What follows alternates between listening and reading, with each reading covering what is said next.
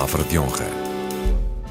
Catarina Martins, coordenadora do Bloco de Esquerda, anunciou há dias estranhar que um partido dito socialista pudesse recorrer ao Tribunal Constitucional para travar um pacote de medidas de apoio social.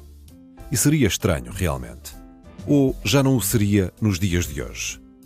Afinal, o que é um partido socialista no século XXI? O que pode ser? Até que ponto faz sentido continuar a usar essa palavra, socialismo? E capitalismo? Em que medida os dois se distinguem e assemelham? Que acuidade mantém a velha dicotomia? E o que valem verdadeiramente as ideologias? São pistas para o cruzamento de ideias entre Raquel Varela, historiadora, e Joel Neto, escritor. O Palavra de Honra começa agora. Olá, boa tarde. Boa tarde, Raquel. Boa tarde Olá, aos ouvintes. Joel. Olá a todos os ouvintes. Raquel, volto a começar com uma provocação, desta vez um bocadinho à laia de, de manifesto. Afinal, onde é que tu te situas ideologicamente? Há quem te ache conservadora, mas imagino que capitalista não sejas. uma vez. Por, eu pelo menos não crónica- muito, digamos assim. Não, não. Uma vez li aí numa crónica que era uma conservadora de extrema esquerda e eu achei, ou uma, Ah, uma, uma intelectual de extrema esquerda conservadora, era assim uma coisa. E eu achei, se calhar está aqui uma definição que hum, pode estar hum, próximo da verdade. Hum, eu eh, sou socialista, sou socialista no sentido em que eu acredito que o socialismo é o projeto mais bonito que a humanidade abraçou de igualdade e liberdade. O problema é que cada vez que eu tenho que explicar isto, eu tenho que explicar que rejeito completamente todas as ditaduras do século XX que foram feitas em nome do socialismo. Ah, tenho que explicar que o socialismo é o reino da liberdade individual, ah, porque antes de mais nada se constrói também na liberdade e na igualdade coletivas, enfim. E por isso, isto porquê? Porque a palavra está profundamente marcada pela sua história, mas também profundamente marcada pelas lutas eh, atuais, não é? Eh, Eu estava a pensar que, de certa forma, nós temos tido aqui tantos debates mais ou menos cancelados e este também é um debate cancelado, pelo menos num país como Portugal. Porque se tu fores hoje aos Estados Unidos, a palavra socialismo está em todo o lado a ser debatida porque uma parte importante do Partido Democrata, que quase, aliás, ganhou as eleições na figura de Bernie Sanders, assume-se como socialista. O que é que nós queremos? O socialismo.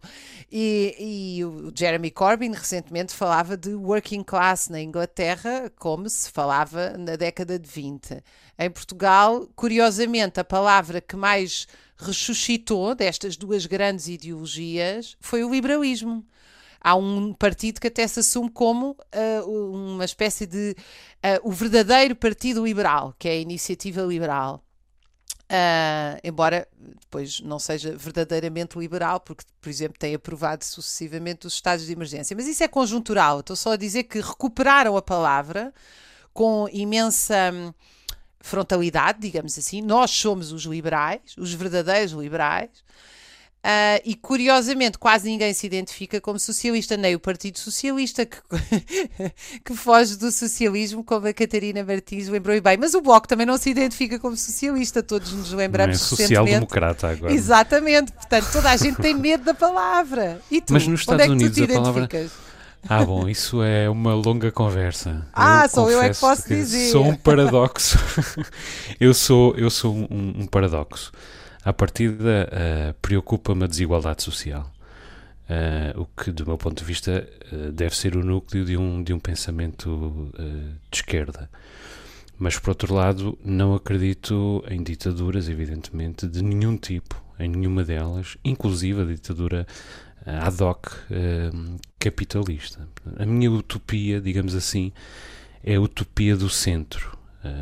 O socialismo para o que é preciso e o capitalismo para o que é possível. Ou seja, o capitalismo para que as pessoas possam ter objetivos diferentes, para que possam distinguir-se umas das outras de acordo com os seus objetivos, as suas qualidades e o seu empenho na prossecução desses objetivos, e o socialismo para hum, suprimir aquilo que o capitalismo não consegue suprimir, para salvaguardar aquilo que o, que o capitalismo não consegue salvaguardar. Talvez seja isso, de algum modo, a, a social-democracia, a ideologia nunca, nunca definida por completo, a consciência de que Uh, nenhum sistema que queira ser socialista sobrevive sem cedências capitalistas e nenhum sistema que queira ser capitalista sobrevive sem cedências uh, socialistas. E a transformação dessa consciência num programa. No fundo, é nisso que eu, que eu acredito, num compromisso entre princípios de ambos os sistemas, uh, mas num compromisso inverso àquele que temos hoje em dia, em que no fundo temos socialismo para os ricos e capitalismo para os pobres, o que é uh, um paradoxo construído sobre outro paradoxo. Não sei o que é que tu pensas sobre isso, Raquel. Não, eu, eu gostava, gosto de pensar um, que uh, parte do que nós defendemos, e é definido por nós também subjetivamente, mas também a partir de um programa, mas também a partir da história das palavras, não é?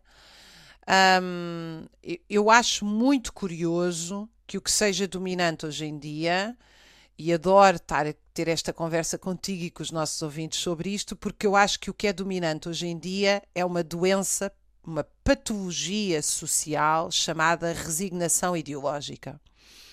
Tanto que eu saúdo que haja um partido que se afirma como liberal, ainda que eu acho que eles não, não, não são verdadeiros liberais, porque não é possível, nesta fase de decadência do capitalismo, o liberalismo. É? O liberalismo foi, historicamente, um avanço enorme face ao feudalismo, permitiu, de facto, um, acabar com uma série de privilégios e entraves ao desenvolvimento. Foi uma ideologia profundamente revolucionária, que, aliás, se impôs decapitando reis, não esqueçamos, quer na Revolução Francesa, quer na inglesa antes.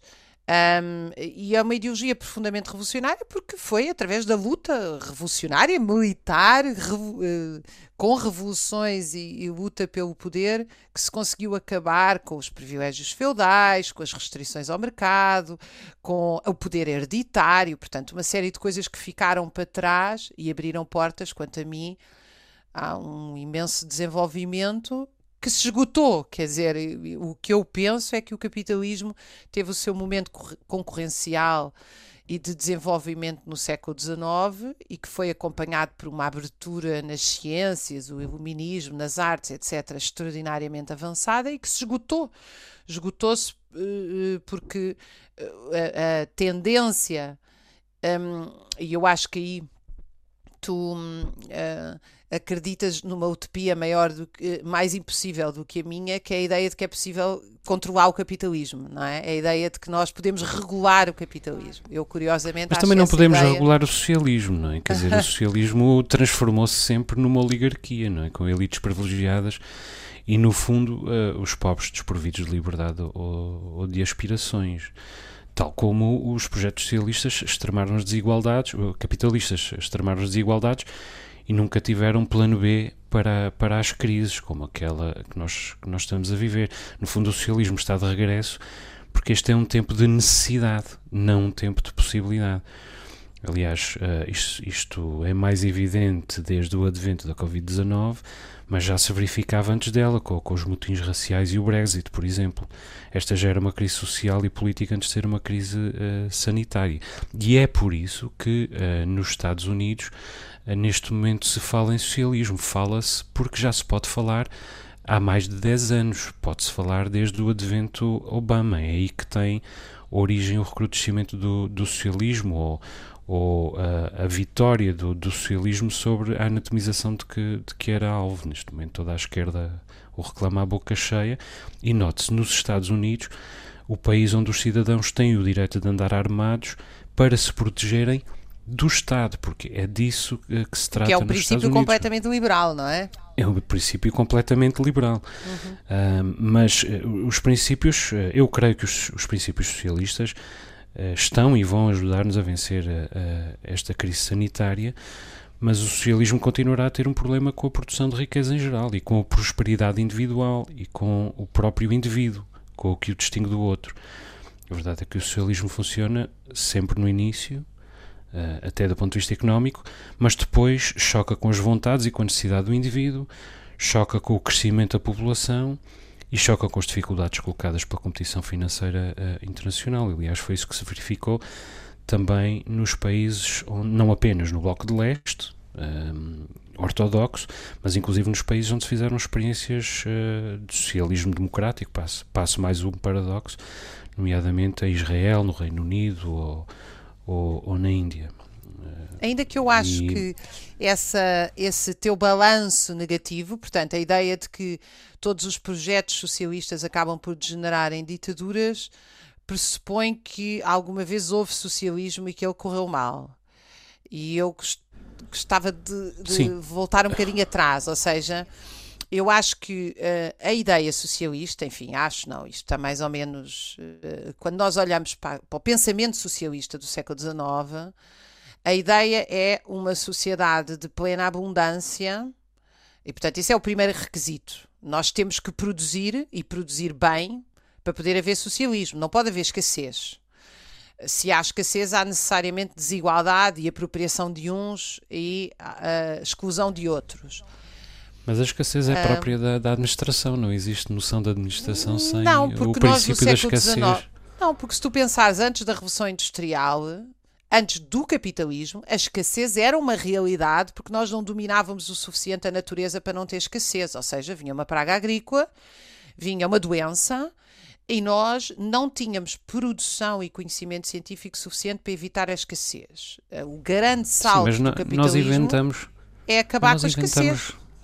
É verdade, mas nós inventamos uh, novas necessidades que tornam um, Bom, a nós, abundância um, isso aí tinha, um não sei se somos nós. Não sei se somos nós, nós se é a publicidade, humano, se é o mercado, o se é a necessidade de vender, porque tu hoje em dia hum, tens uma Sim, capacidade produtiva absolutamente extraordinária. Nós, se quisermos, ninguém passa fome e toda a gente tem casa. É verdade, mas essa necessidade de comprar e de vender, essa publicidade, mais uma vez, é criada pelo género humano, é criada por nós. Somos nós que inventamos essas necessidades para nos vender a nós próprios. Digo nós, uh, enquanto uh, humanidade. O que eu creio é que estamos a falar sempre de, de duas utopias, embora uma, evidentemente, mais romântica do que a outra. Uma das utopias do socialismo acredita que o Estado é capaz de suprir todas as necessidades coletivas e individuais é? e de promover um desenvolvimento harmonioso tanto da sociedade como dos cidadãos. A outra utopia, o capitalismo, acredita que o mercado, pela natureza das suas próprias urgências de sobrevivência e de desenvolvimento, garantirá sempre a satisfação dessas mesmas necessidades coletivas e individuais, desde logo porque precisa de cada um de nós ao mesmo tempo, como produtor, como trabalhador e como consumidor. Nós não podemos realmente partir do princípio de que alguma vez houve uh, socialismo, mas eu pergunto-me se podemos realmente partir do princípio de que alguma vez houve capitalismo concretizado ao ponto de uh, comprovar que o mercado uh, é sensível uh, o suficiente para ir suprindo as necessidades individuais e coletivas. Eu creio que os, os apaixonados de ambas as, as utopias dirão sempre que elas nunca se concretizaram em absoluto. Ainda que nós vivemos em capitalismo, não vivemos em socialismo. Ou seja, Sim, é essa, é tua, essa, tua, essa tua ideia uh, vai um bocadinho contra a realidade, porque a realidade é capitalismo, não é socialismo. Mas já vivemos em socialismo. Já. A realidade. Nós, não. o género humano, já vivemos Mas, olha, em socialismo. Curiosamente, nós portugueses vivemos uma experiência revolucionária onde não houve socialismo mas houve uh, uma, uma generalização de uh, auto-organização uh, nos locais de trabalho entre 1974 e vá lá, 76, 77, porque as, as comissões de trabalhadores funcionaram mais ou menos até esta altura, e toda a gente se lembra, ou toda a gente que participou, porque uma, uma parte do país obviamente estava contra, mas uh, entre os 3 milhões que participaram na Revolução Portuguesa, toda a gente se lembra como os melhores momentos da sua vida e certamente foram aqueles em que mais gente decidiu na história de Portugal. E portanto, eu acho que nós não vivemos uma experiência socialista. Ela foi uh, derrotada paulatinamente depois do 25 de novembro, também com uma idealização social-democrata que também falhou, não é? O famoso Europa conosco mas essa experiência existiu de facto, não foi uma ilusão. Mas deixa-me só dizer-te, voltar atrás. Eu acho que realmente o pior é a resignação ideológica, ou seja, é a ideia de que nós não devemos ter ideias. Eu acho que isso é. Essa resignação surgiu muito depois da queda do muro. Em grande parte, quanto a mim, uh, por uma esquerda que foi incapaz de olhar para trás e dizer aquilo não foi socialismo Porque o socialismo é um projeto. Um, eu, eu, não concordo com, tu, com, o teu desenho do que é o socialismo, não é? Para mim, o socialismo é realmente o reino do trabalho criativo, da, da, da expansão do indivíduo. Uh, o socialismo não é cobrir as necessidades, é garantir Mas que as não me encostes demasiado ao campo oposto. Mas não me encostes demasiado ao campo oposto, porque eu não estou a advogar em favor do, do, do capitalismo. Estou a, a advogar contra ambos e em defesa de ambos, na verdade. Sim, mas eu acho que, quer dizer, esta. Um, as, a, a, força da ideia socialista é justamente a centralidade do trabalho e do trabalho criativo, que todos nós poderíamos viver numa sociedade onde eh, todos pudéssemos trabalhar criativamente e onde os trabalhos penosos fossem feitos por máquinas e todos podíamos também ter um, um, uma parte substancial do dia dedicada àquilo que nos humaniza, à arte, à criação, os afetos. Uh, quando, quando o Paul Lafargue escreveu o Direito à Preguiça no século XIX, ele calculava que podíamos trabalhar 4 horas por dia. E quantas é que poderíamos trabalhar hoje com o desenvolvimento técnico e científico que temos? E o que é que o capitalismo tem oferecido? Milhões de desempregados com a automação. Ou seja, há uma, há uma distopia em curso que não é a do vamos libertar o homem do trabalho, é vamos excluir o homem da vida em sociedade pelo desemprego massivo ou pelo trabalho informal ou pela essa é a realidade que nós estamos a viver hoje uh, com o capitalismo que eu acho que no seu início foi um sistema profundamente progressista, volto a dizer. Eu acho que nós estamos a viver o declínio do capitalismo, como já vivemos o declínio do feudalismo. Não sei quantos anos, quantas centenas, se calhar, talvez centenas, uh, quanto tempo este declínio cheio de monstros e distopias vai perdurar. Uhum. Bom, eu, eu tenho uma, uma visão dos dois uh, sistemas uh, como, como duas faces de uma mesma moeda. É evidente que eu não vou discutir história contigo, louco seria, ademais frente a esta audiência toda.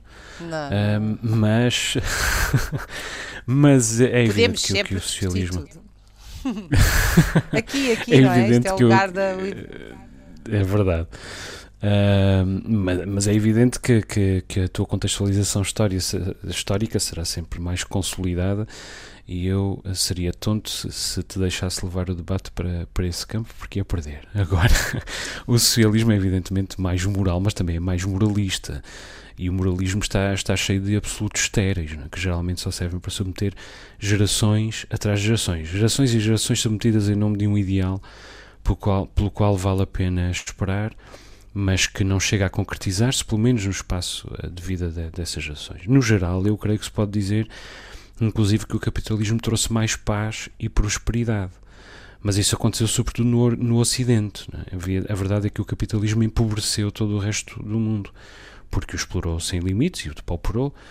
Além de que o mercado, na sua lógica darwinista, arranja sempre maneira de tirar fora grossas fatias da, da população. Portanto, um é mais moralista, o outro é mais cínico e, de um certo ponto de vista, vem o diabo e escolha, porque ambos têm as mãos uh, sujas de sangue, ambos fizeram muitos mortos ao longo da história e continuam a fazê-los. Uh, e não sei se a escala é assim um, ehm, tão distinta uh, uma da outra. Embora nos mortos do capitalismo tens que colocar aí os mortos da Primeira e da Segunda Guerra Mundial, porque nós estamos a falar de Estados capitalistas. A Alemanha nazi não era, não era um Estado sim, sim, mas eu, eu estou a colocar. propriedade privada, não é?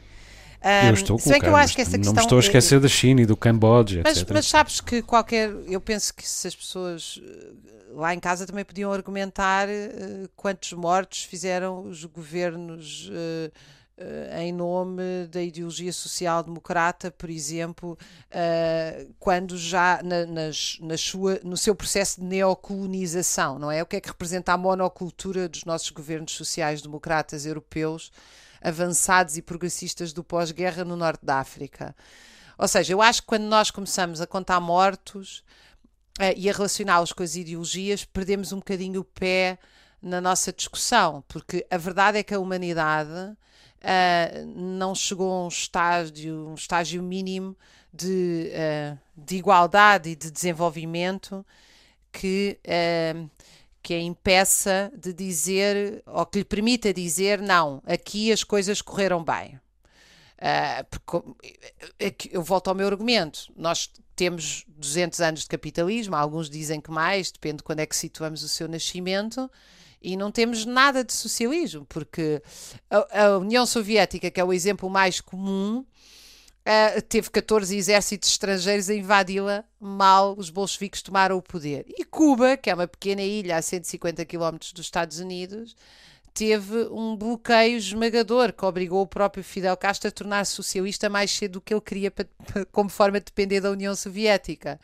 Ou seja, as as, hum. as, os modelos socialistas que nós temos é são sempre caricaturas num quadro de uma competição com o capitalismo, não é? Nunca certo, e além disso não, não, são.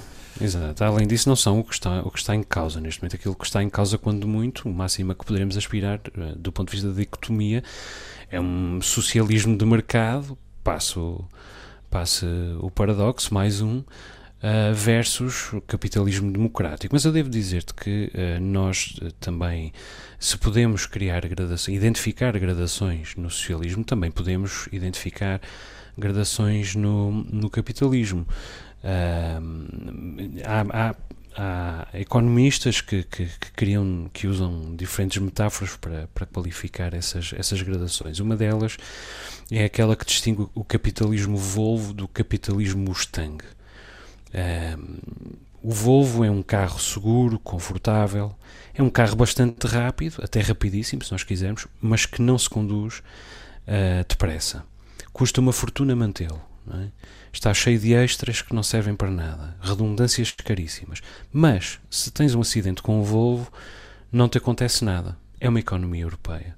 Depois há o capitalismo Mustang, um carro descapotável, cheio de estilo, não se consegue conduzir devagar, só se conduz depressa, não tem um extra a mais, qualquer redundância é uma, é uma gordura, e só anda em estradas sem buracos, longas e a direito. Agora, se tu travares, sais disparada sobre o para-brisas, tens um acidente e morres. E essa é um bocadinho a economia uh, americana. Agora, quando nós olhamos para a macroeconomia europeia e macroecon as macroeconomias uh, europeias e a macroeconomia americana, reparamos que aquela que mais depressa está a conseguir dar a volta uh, à crise sanitária do Covid é a economia americana, que já dá sinais de, de retoma, ao contrário daquilo que acontece uh, na Europa mas eu não estou a, advogar em favor da economia americana. Acho que, acho que esta economia Mustang é definida em função dessa. De, este género de capitalismo é definido em função dessa rápida recuperação, que aliás já se verificou na crise financeira de 2008. É? Sabes que eu horrorizada com o estado do mundo que eu atribuo ao capitalismo e à competição. Aliás, há esta ideia de que o capitalismo é muito mau porque é feito por homens maus. Não é verdade.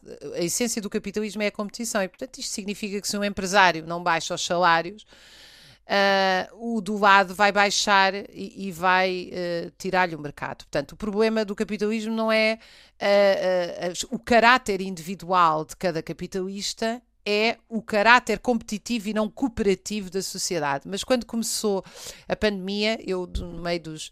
tenho a sorte de, de gostar de ler muito. Uh, e comecei a ler uma utopia maravilhosa escrita no final do século XIX pelo William Morris, chama-se Notícias de Lugar Nenhum e que eu quero recomendar vivamente, embora não esteja cá publicado, só está no Brasil e em Inglaterra, naturalmente. Ele foi recomendado, um dos maiores historiadores ingleses dedicou uma obra a este William Morris.